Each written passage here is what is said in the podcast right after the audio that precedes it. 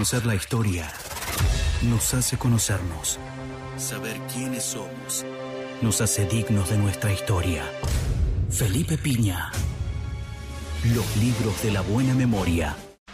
Tenemos buena noticia porque está con nosotros Felipe Piña. ¿Estudiaste, Felipe? No me hagas perder el tiempo. ¿Estudiaste? Sí, sí. ¿Estudiaste o leíste? Leí. Leí. No, está- está- Leí. ¿Leíste? leí. Sí, leí. Pero bueno. Acá estamos. ¿Cu- ¿Cuántas veces no tomás una prueba? Eh, ¿Cuánto- hace, cu- ¿Cuántas veces dejaste de ser profesor? eh, digamos así, el diario, ¿no? 11 años. 11 años. 11 años. ¿No extrañás la docencia? Sí, sí, sí. Ya estuvo bien, igual. 25 años. Estuvo bien. 25 años. Toda esa etapa de docencia estuvo bien. Estuvo perfecto, estuvo Sí. perfecto. Igual eh, sí, sigo dando clases, sigo. No, no, está bien, pero... Pero sí se extraña un poco. Un poquito, un poquito. Es parte del ADN del historiador Sí, de dar, sí. dar No, aparte fue una muy linda experiencia. Carlos Pellegrini, muy buena onda, así que no, no, extraño. ¿Empezaste en el Pellegrini? Empecé en, una escuela de en la historia de. Felipe Piña hoy. Una escuela, una escuela de Castelar, Ajá. este, la escuela modelo. ¿Por qué te hiciste profesor? ¿Te hiciste profesor de historia? Profesor de historia porque cuando yo estaba estudiando en plena dictadura la facultad estaba diezmada. Era el nivel académico era lamentable. Algunos profesores muy buenos habían sobrevivido de alguna manera al profesorado, por eso elegí eh, estudiar ahí. Y después bueno me gustó la docencia. ¿no? ¿Y estudiaste historia? Estudié historia, profesora de historia. Y después ahí me gustó la docencia y bueno fui como mezclando investigación y docencia. ¿no? ¿Qué, qué- qué otras formas hay de llegar a ser, eh, de trabajar en la historia, digamos, eh, ser parte de... ¿Puedes ser un científico de la historia? Sí, sí, podés ser un licenciado y después doctor. En la UBA hay una carrera de historia, donde vos te recibís de licenciado. Mucha de la gente que se recibe, como no tiene una salida laboral, se dedica a la docencia. Puede ser, eh, te habilita a ser Sí, profesor tenés de que dar historia. unas, unas materias pedagógicas. Ah, y te habilita a hacer, bien. este, la, está la carrera de investigador y la carrera docente con unas materias pedagógicas. ¿no? Pero no es una formación preparada, digamos, específicamente para la docencia. ¿no? La- el profesorado es más orientado a la docencia y no tanto a la investigación. Claro. Después tenés que hacer cursos, bueno, esas cosas que yo después hice, pero eh, en aquel momento lo elegí básicamente por la- el desastre que era la facultad, ¿no? Estaba... ¿Y era tu única opción?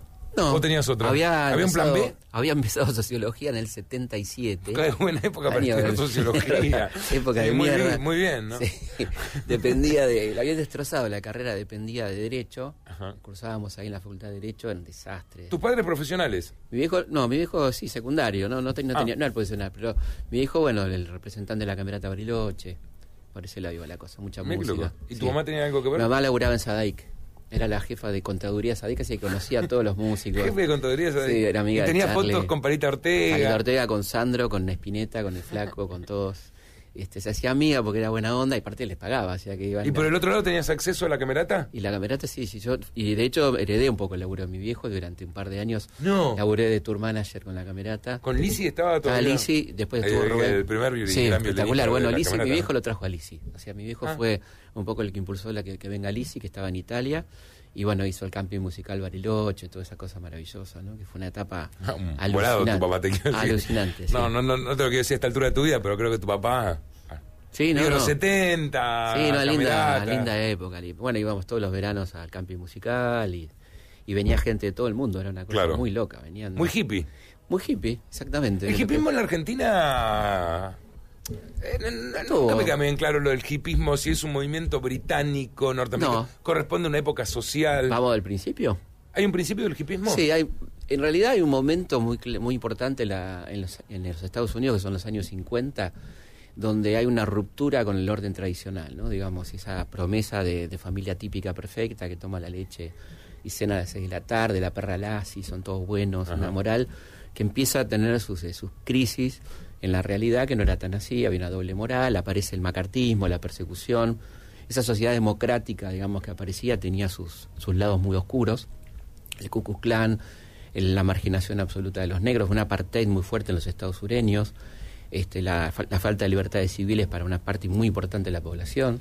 ¿Y ese doble discurso crees que hay una generación que lo siente? De, o sea, sí, eh, que- la, la familia saco y corbata, el Sí. padre que llegaba. Sí, que se ve incluso en el cine, en la literatura, por supuesto, con un libro que quiebra totalmente el discurso básico, que es En el camino de Kerouac, que es el, el inicio del- de la cultura beatnik, que ahí, ahí hay un primer intento de, de ruptura, y en el cine, bueno, James Dean, ¿no? Este, Rebelde sin causa, por ejemplo, ¿no? Yo siempre i- intento explicar que es muy raro entender lo que era un joven en el 50, Sí. porque si bien en- era jóvenes, eh, eh, la sociedad hacía que un varón, por ejemplo, dejara los pantalones cortos para ponerse los pantalones largos, pero pasaba a ser automáticamente adulto. No había muchas cosas a en los el 15 medio, ¿no? años. Y eso era acá también, eso era acá también. Allá era muy marcado eso y un poco contra eso se van revelando y aparece este libro en el camino que plantea la vida en la ruta, ¿no? Kerouac habla de un devenir y, y aparece la ruta 66 como la ruta emblemática que hoy está este, como, un, como un logo en todo el mundo y la gente la pega en sus coches, ¿no? Es esa ruta que se recorre en busca de algo que no se sabe muy bien qué es. Siempre- la eh, droga aparece. ¿no? Claro, te iba a decir, ¿no? Mm. Empieza a haber cierta toxicidad, ¿no? Sí. sé, con droga, con Sí. alcohol. Sí, sí, reventarse un poco porque ese mundo no les gustaba. De hecho, en, la- en las películas de Dina hay una escena donde se tiran con el auto en, en un barranco, Claro. tienen que saltar antes, era como la muerte, jugar con la ¿les muerte. causa eso? Claro, Claro. jugar con la muerte, ¿no es cierto? Es decir, una- ese, ese tipo de cosas como protesta por hora individual, ¿no es cierto? Los Bindic este, plantean cierta ruptura y, y de alguna manera empiezan a abrir el camino hacia una sociedad diferente, son tipos que se visten distintos, eh, de negro en general, nada que ver con, con lo que van a hacer los hippies en su vestimenta, pero sí ya empiezan a probar drogas, el tema del alcohol como un elemento inspirador, se inspiran un poco en los poetas malditos de los años 20, Baudelaire, ¿no? y después más tarde Antonin Artaud, que también, bueno, el flaco lo va a reivindicar. Claro. Eh, la idea de la búsqueda de unas de sensaciones diferentes, de huir un poco de ese mundo que no les gustaba para nada, ¿no? Igual con cier- Guerra Fría. ¿no Igual con cierto? formalismo, ¿no? Sí. Eh, sí de negro, pero sí saco y corbata, Totalmente. el pelo sigue estando corto, Sí. ligeramente Sí. así. er- Es muy eh, lindo verla. Es una rebelión culturalmente importante como se va gestando, pero eh, en lo formal siguen eh, estando, ¿no? Claro, eso lo ves, por ejemplo, en un elemento central de esta cultura que va a ser el rock, que, que nace y vos ves los- la gente que baila rock con saco y corbata. Claro. ¿no? Que es, el rock empieza siendo con Bill Haley y sus cometas, por ejemplo, es una ruptura de que, desde, qué, desde qué punto de vista, desde el baile, no del contenido musical que dice un 2-3 rock, un 2-3, no dice nada la Claro. letra, pero sí desde lo sexual, ¿no? que, es un elemento importante que los Bindi también plantean, ¿no? El, el inicio de pensar la libertad sexual.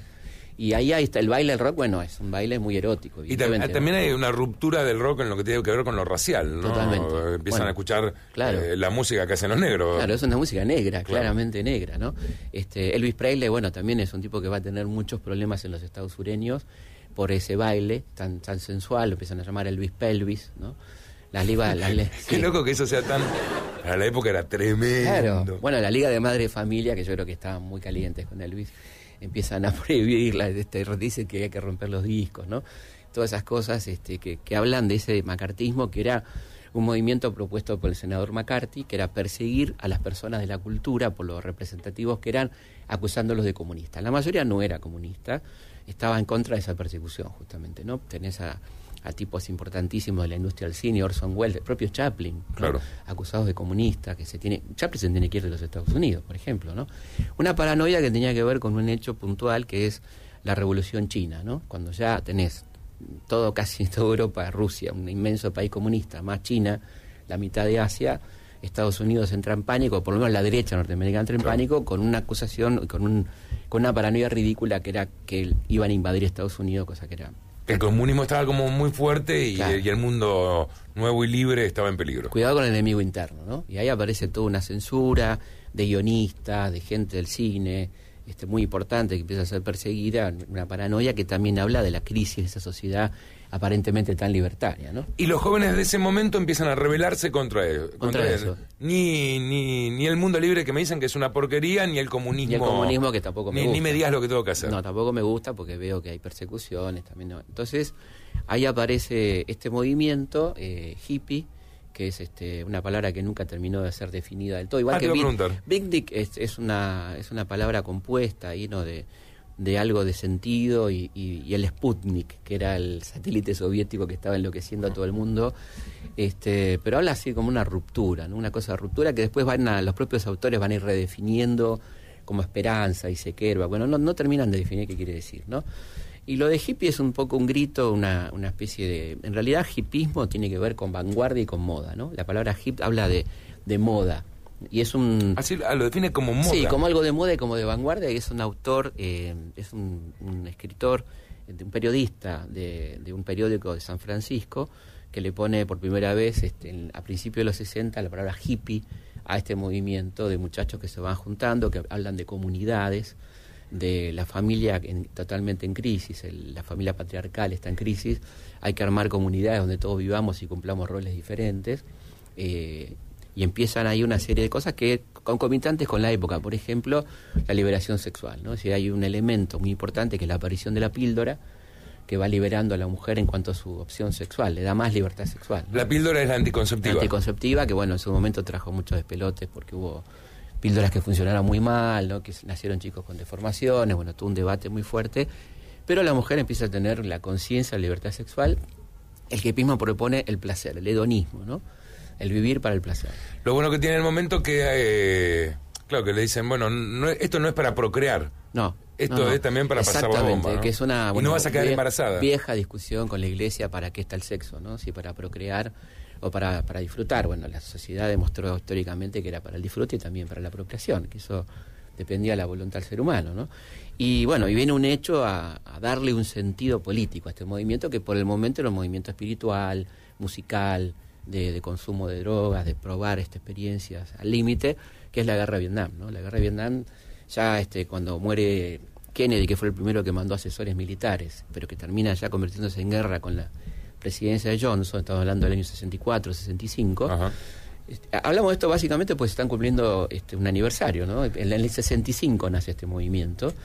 Este, y, bueno, ahí entonces el sentido es la, luchar contra la guerra de Vietnam, ¿no? una guerra que es totalmente injusta, ellos consideran que no tiene nada que ver en esa guerra, que es un invento de los Estados Unidos, invadir un país y destrozarlo, y empiezan las protestas que consisten en quemar libretas, en negarse a, ir a pelear, que tiene una gran repercusión en el mundo artístico e incluso deportivo, ¿no?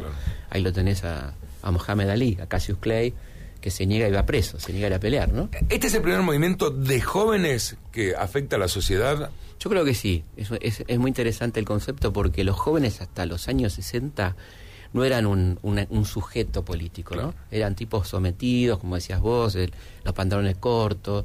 No, había, había habido participación juvenil en los movimientos revolucionarios, qué sé yo, pero un protagonismo totalmente juvenil como que se va a dar en los 60, que es el primero, pero no el último de los 60, ¿no?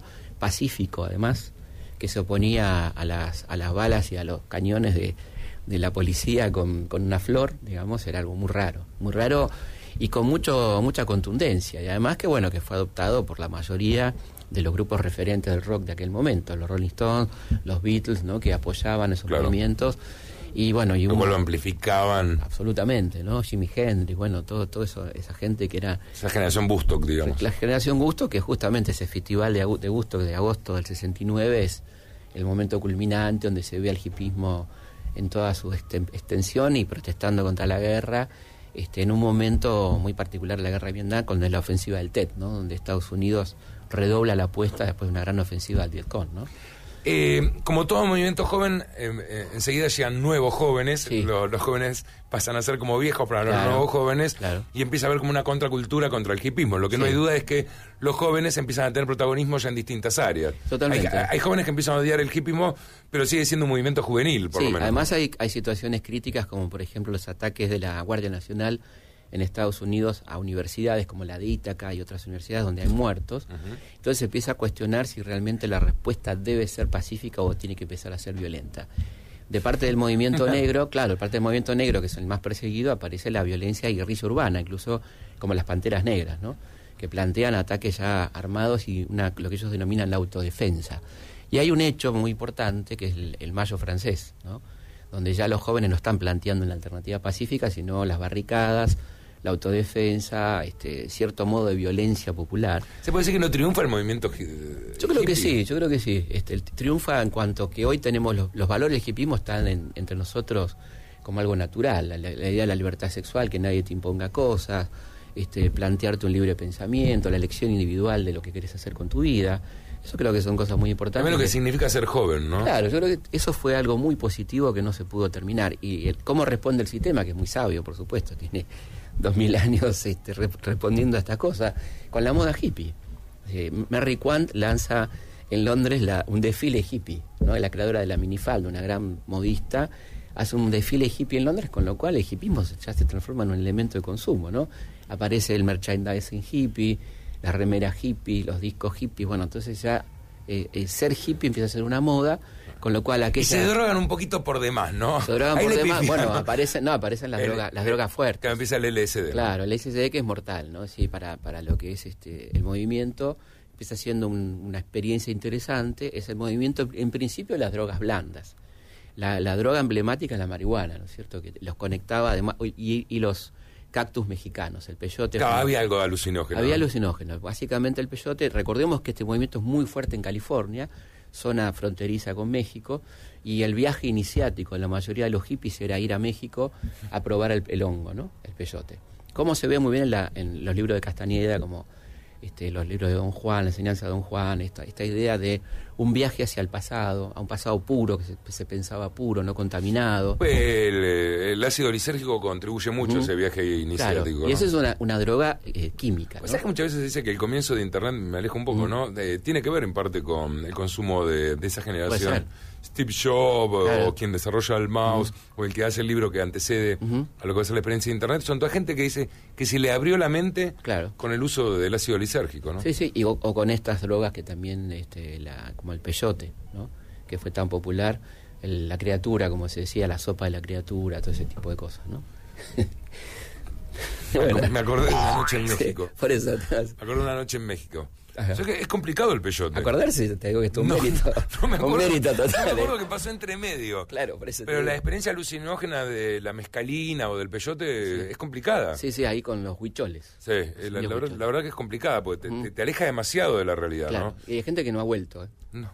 Gente que quedó, quedó ahí, ¿no? Sí, sí, me contaron, horrendo, horrendo. Se quedó ahí. Eh, Pero bueno, yo creo ¿cómo llega el movimiento hippie de la Argentina? Tiene que ver más con la música, ¿no? Sí, llega eh, a través de dos vías. Por un lado, el Ditela era un instituto de arte maravilloso bancado por el por Ditela, ¿no? Por la empresa Ditela que fabricaba autos, heladeras, etcétera, en los años 60 que estaba en la calle Florida, abre un poco las puertas a cierto hipismo y hay una un personaje Es un hipismo intelectual, me parece, ¿no? Hipismo intelectual, eh, artístico, eh, onda Warhol, porque esto está muy vinculado al pop, sin duda, y ahí la tenés a Marta Minujín, ¿no? Como un enorme, exponente de, de, todo eso con la Menezunda, el arte pop, lo que se hacía ahí, que bueno, que por supuesto, lamentablemente, este auge pop nos llega a nosotros con onganía, o sea que no era época para... para hacerte libre. Claro. Para dejarte el pelo largo y ser libre. Claro, entonces venía sí, onganía. Además la realidad de la juventud de... Este tipo de cómo se juntaba la, mm. la juventud también lo está haciendo muy políticamente en, la, región, ¿no? Exactamente, acá hay como un choque. Y acá te obligan a, contestar de otra manera, porque viene un gobierno como Onganía que prohíbe el pelo largo, las minifaldas, esto no es un chiste. Prohibido. Prohibido. Hay una liga de moralidad presidida por el comisario Margaride que se encarga de eh, perseguir a los jóvenes que tenían pelo largo, las chicas que tenían minifalda. Los rapaban con, con la misma máquina que se cortaban los pibes que eran la colimba, los dejaban pelados, los que tenían pelo largo. Por eso la revista Pelo es muy, muy simbólica y tan importante en aquellos años, ¿no? Este, y bueno, porque la palabra pelo quería decir mucho, ¿no? Y entonces se hace difícil. Pero de todas maneras yo creo que el rock argentino es deudor, sin duda, de ese movimiento también, ¿no? Igual se, lo devora a la sociedad, ¿no? Se lo devora a la sociedad. Eh, las películas Her, eh, Jesucristo Superstar. Tal cual, tal cual. es eh. eso la, forma que encuentra el sistema de contrarrestar un movimiento que por momentos no lo puso en crisis, pero le, molestó mucho, ¿no? La marcha sobre Washington, la presencia hippie en el Congreso Demócrata, que fue muy simpático para presentar un candidato que era un chancho, ¿eh? el Mr. Pick Johnson, que era una burla al presidente Johnson, el candidato de los hippies era un chancho, ¿no? Un cerdo. Este, y bueno, fueron corridos a palos, perseguidos, este, y bueno, una gran marcha, la marcha, la marcha sobre Washington, que es una marcha emblemática del hipismo, ¿no? Eh. Pero me parece que, como decíamos antes, eh, la visión positiva es que han dejado, han dejado mucho la sociedad actual. Si usted puede mirar la sociedad actual, tiene mucho de eso, ¿no? de esos valores, digamos, muy distintos, hoy eh, reciclados seguramente, ¿no? si uno va hoy a San Francisco, donde está la cuna del hipismo, y la calle es una gran tienda de ropa vieja, ¿no? más que eso, ¿no? Y, un montón de junkies, sí, un montón de junkies pidiendo plata. Claro. Bueno, y otra cosa importante también del movimiento fue el tema homosexual, ¿no? Que abrió las puertas a la comunidad homosexual, que bueno, muy fuerte en San Francisco, siempre lo fue, y les dio como permiso, ¿no? Para salir del placar a mucha gente, también. Felipe, muchas gracias. Por favor, un gustazo. Se cerró un capítulo, pero la historia continúa. Hasta aquí.